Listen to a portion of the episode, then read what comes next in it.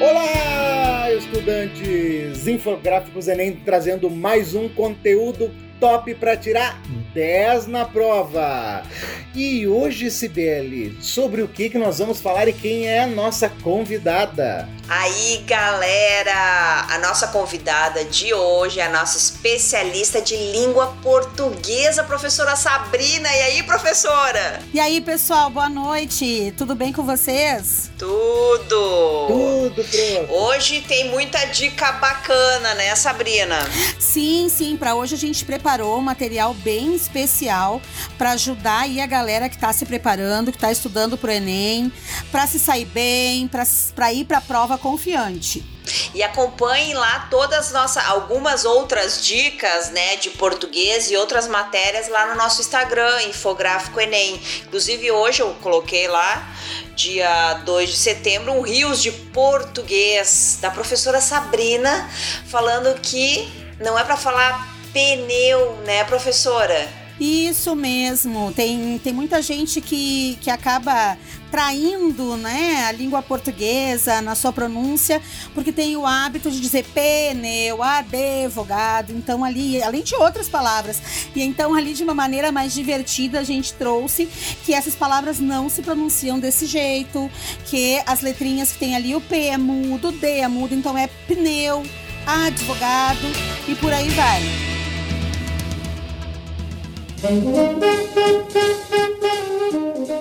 E deixa eu aproveitar esse gancho, prof. Eu quero começar com uma pergunta que agora tu me fez cair na real. Tanto o, o pneu, quanto o advogado, quanto o cemitério, o estrupo, esses aí já fazem mais de 30 anos.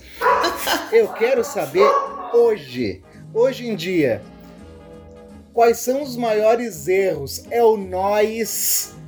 É o, a falta do R no final? É a falta do infinitivo? Quais são os maiores erros que os alunos podem cometer baseados na fala? Porque cada vez se escreve muito mais baseado na fala, né? Isso mesmo, Hernani. Até hoje, assim, é com, com toda essa tecnologia, com essa questão de ter esses aplicativos de mensagens rápidas, então a linguagem ela acaba que no dia a dia ela ficou bem mais informal do que ela já era, né? As abreviações. Então a gente percebe muito quando a gente está dando aula de português, quando a gente vai corrigir provas de alunos mesmo na escola, mesmo nas redações do Enem, que o assunto até hoje não é bem redação, mas acaba que tudo gira em torno do mesmo assunto, que é como escrever e como escrever bem, né? E aí o que que acontece? Uh, a pessoa acaba sendo traída pela sua fala. Porque aí a pessoa tá escrevendo e aí coloca, vai escrever um verbo ah, é, uh, que ele deveria estar. Aí ele escreve um está sem o R, né? Uh, vai escrever uma palavra que tá no plural. Ah, é porque eu não uh, deixei quebrar os ovos né? São os ovos.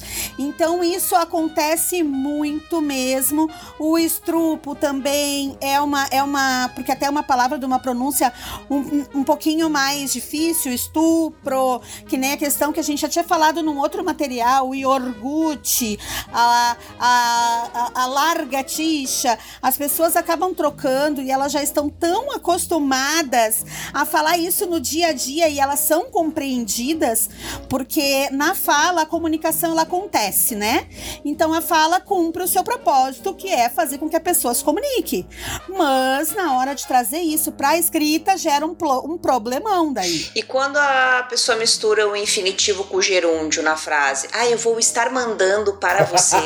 é, isso também é bem complicado. Nossa, é, chega me é, é, me dói, me dói ouvir sabe? E de gente assim de mercado. Outra coisa que eu. Uh, é, eu, eu não vou entregar o nome, mas eu tenho uma prima que ela tem a mania de dizer assim: ah, eu ainda não tinha chego.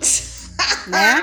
O verbo chega. O, ver, não é. tinha chego, é maravilhoso. E aí eu digo pra ela, é, eu digo assim, ó, prima, chego é o verbo conjugado no presente, primeira pessoa, eu chego. Agora. Nossa, a Sabrina é a prima chata, Hernani. a prima chata. Exato, exato. Ah, ah, até, tem casos, até tem casos também que a gente tá conversando, ou mesmo nessas mensagens, né? WhatsApp da vida, o pessoal escreve errado, daqui a pouco diz assim, ai meu Deus, a Sabrina vai me corrigir. e eu dou risada, né? então, já que é pra estar tá expondo, eu gostaria de, de aproveitar, prof. Essa aí é super atual. Eu tenho visto muito e talvez tu vá nos ajudar a alertar essa galera. Não vou expor o nome da pessoa, mas recebemos no grupo a seguinte frase: Pessoal, roubarão a minha casa. Não sei o que fazer. Aí, claro que as pessoas colocaram embaixo, então corre lá e tranca tudo. Não, gente, roubarão. Roubarão hoje. Digo, então corre lá para não roubarem. A pessoa e eu tenho visto muito isso, cara. As pessoas, elas não. não elas confundem. É, é, é, é uma coisa, assim, muito, muito comum também. As pessoas, na hora de, de colocar o verbo, é, elas confundem muito o uso do AM, que é o am, que se refere ao que já passou. Então, né, no caso aí do Facebook, ela deveria ter escrito roubarão. Já foi. Ou então o uso do ão que é o que ainda vai acontecer, que foi o que ela realmente escreveu: roubarão a minha casa. Uh, a intenção da pessoa era escrever um fato que já aconteceu, então deveria ter sido com AM no final. Roubaram a minha casa, mas ela acabou cometendo aí um erro de escrita que consequentemente causa um erro de compreensão das pessoas. Ela não tá conseguindo transmitir a ideia que ela queria, que era de que uma coisa já aconteceu, que já tá lá no passado, e aí ela transpôs isso. Porque isso é um erro muito mais grave, né, do que somente um erro de português. É... o contexto inteiro. Exato. Isso mesmo, acaba mudando todo o contexto. Nesse exemplo aí, a galera que, que leu no grupo entendeu o que a pessoa quis dizer e até brincou com isso, né? Então corre lá e tranca tudo antes que o, que o ladrão chegue, né? Mas dependendo da, da, da tua construção na hora de escrever, realmente muda o sentido de uma forma que quem tá lendo já não consegue mais entender exatamente o que que tu tá querendo dizer. Então tem que ter esse cuidado aí. É um cuidado bem básico, é uma diquinha já aí, ó. É, é mas que vale ouro. Quando tá escrevendo o verbo no passado, termina com AM. Quando tu quer escrever algo que ainda vai acontecer, um futuro, aí tu usa o ão, a, tio e, e o o. Não vamos nos trair, né, Sibeli? Não vamos nos trair. A linguagem falada é diferente da linguagem escrita. Pelo amor de Deus. Completamente. E tem uma, uma outra frase que também. Uh, eu queria até que tu me dissesse, Sabrina, quando a pessoa fala eu vou indo, não é redundante? Porque assim, tu já tá.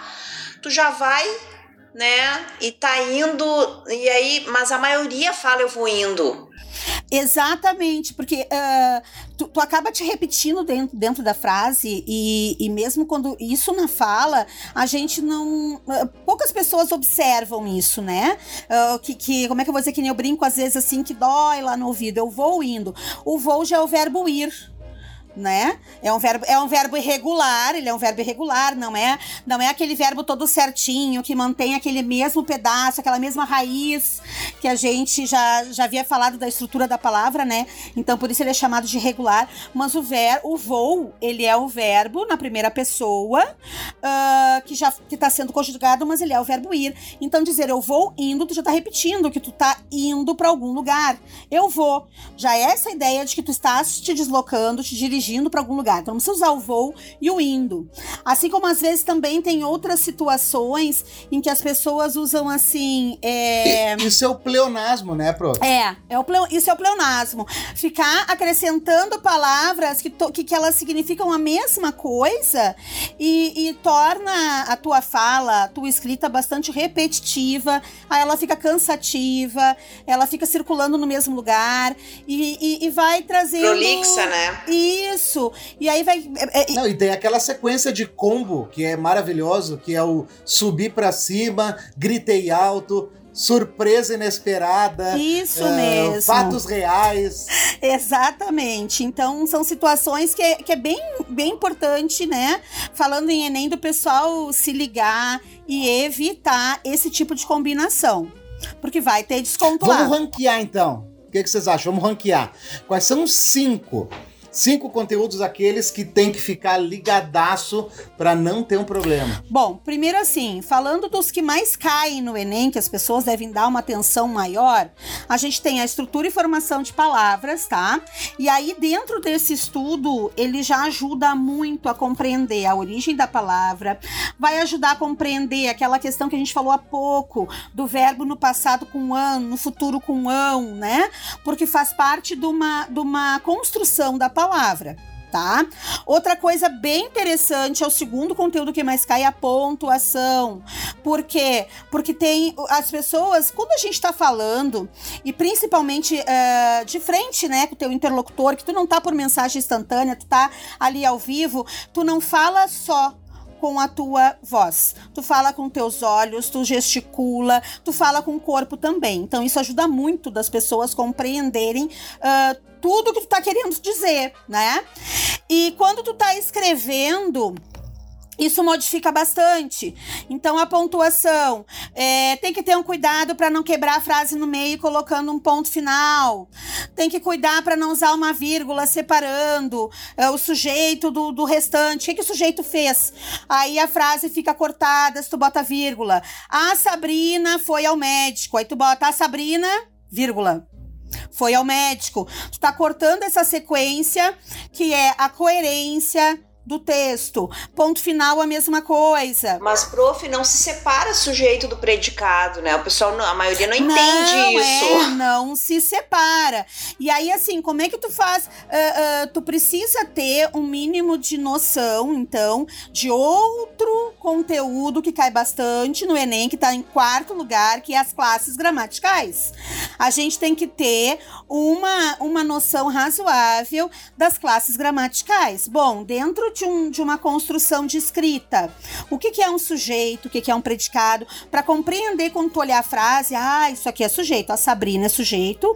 O que, que a Sabrina fez? Foi ao médico, então foi ao médico é o predicado.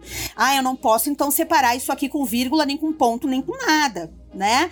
Então é esse tipo de construção uh, de conhecimento, no mínimo mediano, que um candidato participante do Enem tem que ter para poder se desenvolver bem nas provas de português, para se desenvolver bem para escrever redação, para compreender até a, a interpretação textual das outras áreas de conhecimento. Nossa, aí tu entrou, né, prof, num assunto que cada vez me assusta mais. O brasileiro como um todo, ele está muito débil interpretação de texto, né? Tá muito complicado. Muito isso por causa da internet, que te joga uma uma informação que mistura um, uma informação de urgência com um clickbait, com um resquício de mensagem, e a pessoa lê aquilo, interpreta da forma com que ela quer e não lê o conteúdo. Então, esses trechos, né, esses textinhos que, que vão na, na manchete, eles são muito prejudiciais, na minha opinião. Sim, sim. É, é, hoje em dia é, tá tudo muito rápido, né, Hernani? A tecnologia acelerou muito a questão da informação.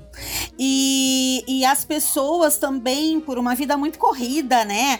Uh, uh, o pessoal aí trabalha, estuda e vai pra academia e faz yoga e sei lá mais o que, né? Então, o pessoal. Uh, procura muitas vezes também é fazer só aquela leitura dinâmica, aquela leitura estratégica, aquela leitura rápida.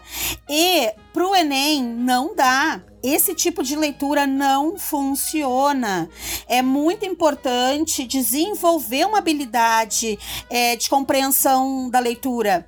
E a gente não consegue desenvolver, a gente não consegue aprimorar a nossa interpretação de texto dessa forma, com essa leitura é, dinâmica. E então, assim, o pessoal tem que dar atençãozinha especial para é, técnicas de interpretação de texto para ajudar aí.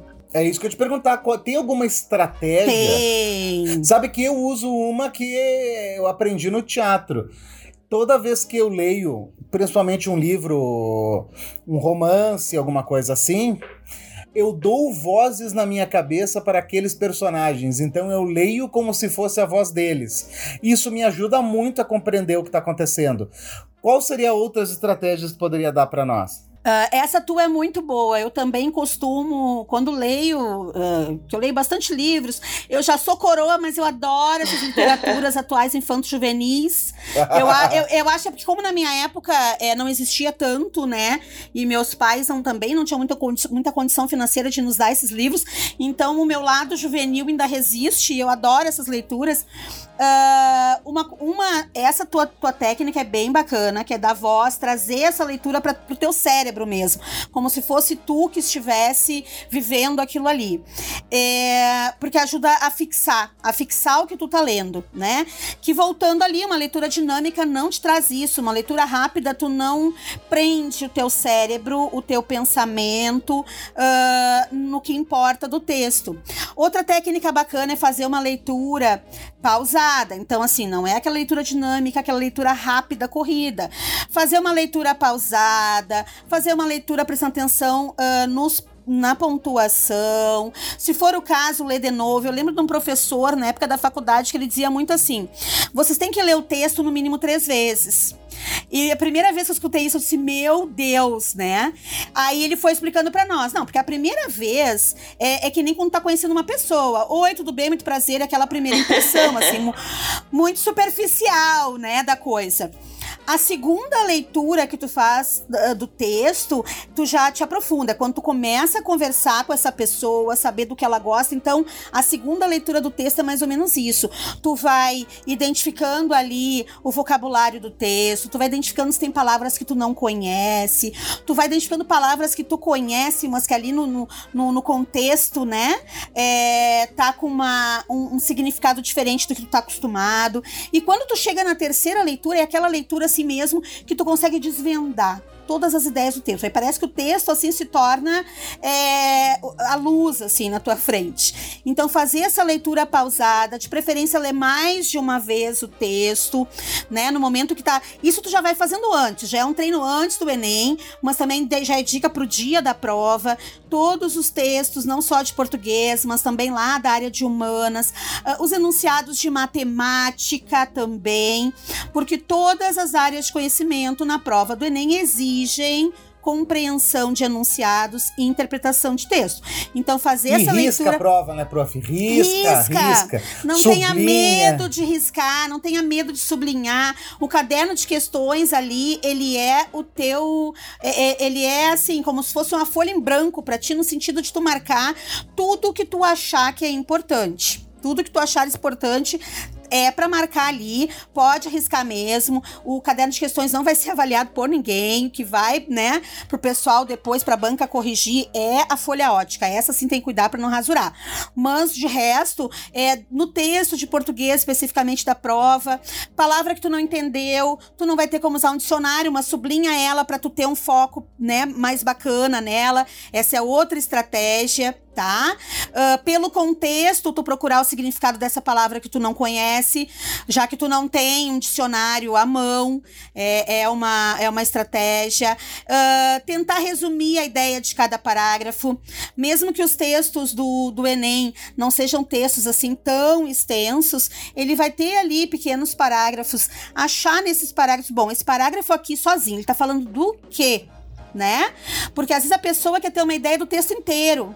E um texto ele é feito de partes. O texto ele vai se desenvolvendo aos poucos. Então vamos olhar cada parágrafo. Bom, esse pedacinho aqui tá falando disso aqui.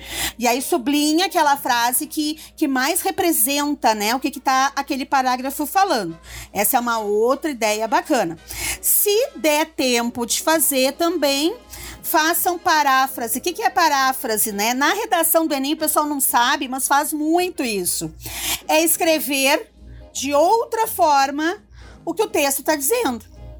Na redação do Enem, uh, uh, tem galera ali que, que, até se, que até se vira bem, tira uma nota, não uma nota espetacular, mas uma nota mediana só com paráfrase. Que é o quê? Pega lá os textos motivadores e usa a informação que tá lá e escreve de outro jeito né? Mas não traz e não trouxe nada de novo. Para interpretar um texto, essa técnica funciona muito bem. Lê cada parágrafo e, e, escreve ele rascunhadinho ali com as tuas palavras, né? Que isso vai te ajudar a compreender melhor o texto como na sua parte, depois na hora de juntar todo ele tá? Essas são algumas dicas para uh, ah, se dar bem, para já ir treinando. Fazer resumo do texto também é bacana. Nesse período ainda de treino, que a gente ainda tem aí, iniciamos setembro, temos uh, todo mês de setembro ainda, todo outubro, um pedacinho de novembro, para treinar a interpretação de texto. Então, fazer resuminho também é bom. Dá para fazer mapa mental também, pegar, uh, achar ali qual, qual, é a ideia. Esse texto tá falando do quê? O assunto é esse. Coloca ali no meio da folha, dentro de um balãozinho, dali vai puxando, né? Vai puxando bracinhos, que nem eu digo, e, e vai estabelecendo as outras ideias. que mais? Ah, o texto fala sobre a fome. Tá, ok. Mas assim, fome o quê? Ah, fome nos países de terceiro mundo. Então, ó, isso aqui já é uma outra informação que tá no texto. E aí vai criando um mapa mental que também vai te ajudar a interpretar o texto. A gente sabe que na hora da prova mesmo, não tem um tempo para fazer todas essas estratégias. Então, por isso que é bacana o participante se testar antes, usar essas técnicas em casa na hora de estar tá estudando, porque daí ele vai ver aquela que ele se, se identificou melhor, que ele se adaptou melhor, e aí no dia da prova ele aplicar essa técnica aí, que vai ajudar ele com certeza. E professora, deixa eu te perguntar, é, para interpretar poesias e poemas, essas dicas valem também? Ou tem alguma coisa em especial assim para interpretação de poema, poesia? Ah, sim, Sibeli. É, claro, a poesia ela tem uma construção bem diferente da prosa, né? Uh, é, o, o, texto que for colocado ali, ele pode ser um texto de versos livres, pode ser texto até sem rima. Uh, tem poesias que, inclusive, usa é, da linguagem não, não verbal também, né? Uh, mas uh, buscar essas palavras principais, elas, elas valem também tá? A ideia do mapa mental, ela vale também para poesia. A poesia fala do quê? As poesias, os sonetos, né, do, do Vinícius de Moraes sempre falam muito do amor, né? Ele tem muitos nessa temática. Bom, então, olha, tem um poema aqui na prova do Vinícius de Moraes. Tá? O assunto é amor. Isso a gente já sabe, porque eu já estudei e tal. Bota o amor ali no centrinho do mapa mental, tá? Mas esse amor aqui é o quê? Tá falando de quanto o amor é efêmero, ou seja, passageiro, ah, é, aqui diz que é, né? Aí tem uma palavrinha lá que dá essa ideia. Puxa no mapa mental e coloca. Para poema, eu até sugiro essa questão do mapa mental, ele é bem bacana para usar também. Fazer paráfrase, fazer resumo já não se aplica tanto. Aí já, já não vai funcionar tão bem quanto funciona na prosa. Então, prof, assim, ó, últimas dicas aí pra gente para organização de estudo tá? Para quem está se preparando para o Enem, o que, que tu pode nos dizer? Isso aí, Sibeli. Uh, além das dicas que eu falei, que vale para interpretação de texto, elas também vão ajudar para organizar o estudo de português. Mas a gente tem mais algumas dicas para dar. Dica é o que nunca falta, né? Uma coisa, português é, português tem assim, é, como outras áreas de conhecimento, tem um, um acervo, um leque muito grande de conteúdos para trabalhar. Então, começa dividindo em tópicos, né? Uh, por títulos. Como eu falei lá no início, ai, uh, os, os conteúdos que mais caem. Ah, estrutura e formação de palavras. O segundo que mais cai é pontuação. Então vamos dividir essas todo esse conteúdo de português em tópicos. Começar estudando por aqueles que mais caem porque para tu ter eles, né? Vai estudando esses que mais caem. Importante a gente frisar que no material do infográfico Enem, a gente uh, desenvolveu as matérias que mais caem no Enem, todas as matérias, inclusive português, sempre pelas matérias que mais caem. Assim são criados os nossos infográficos, né, prof? Isso, a gente sempre organiza, trabalha o nosso material para levar o melhor, né, pra, pra galera. E, e, sendo bem objetivo, começando a trabalhar com o que eles mais precisam, que são os conteúdos que mais caem, uh, para poder dar esse up aí nos estudos. E infográfico também é, já é sabido, sabido por nós, né, Sibeli, que é um material bem riquíssimo de trabalhar, porque ele trabalha tanto a linguagem é, formal quanto a linguagem formal ele trabalha a linguagem verbal, ele trabalha a linguagem não verbal. Então, só de tu estudar por infográfico, tu já está exercitando uma, uma forma de interpretar texto. Como lá no Enem cai textos verbais e não verbais, exatamente. Aí, como, como no Enem cai, cai textos verbais e não verbais, os nossos infográficos também, é, como é que se diz? É, Uh, sem que, sem que, o, que, o, que, o, que o cara que está ali estudando se dê conta, ele já está desenvolvendo essa habilidade de compreensão do verbal e do não verbal. Tá? Então, nosso, nosso, nosso material tá bem bacana para essa questão também.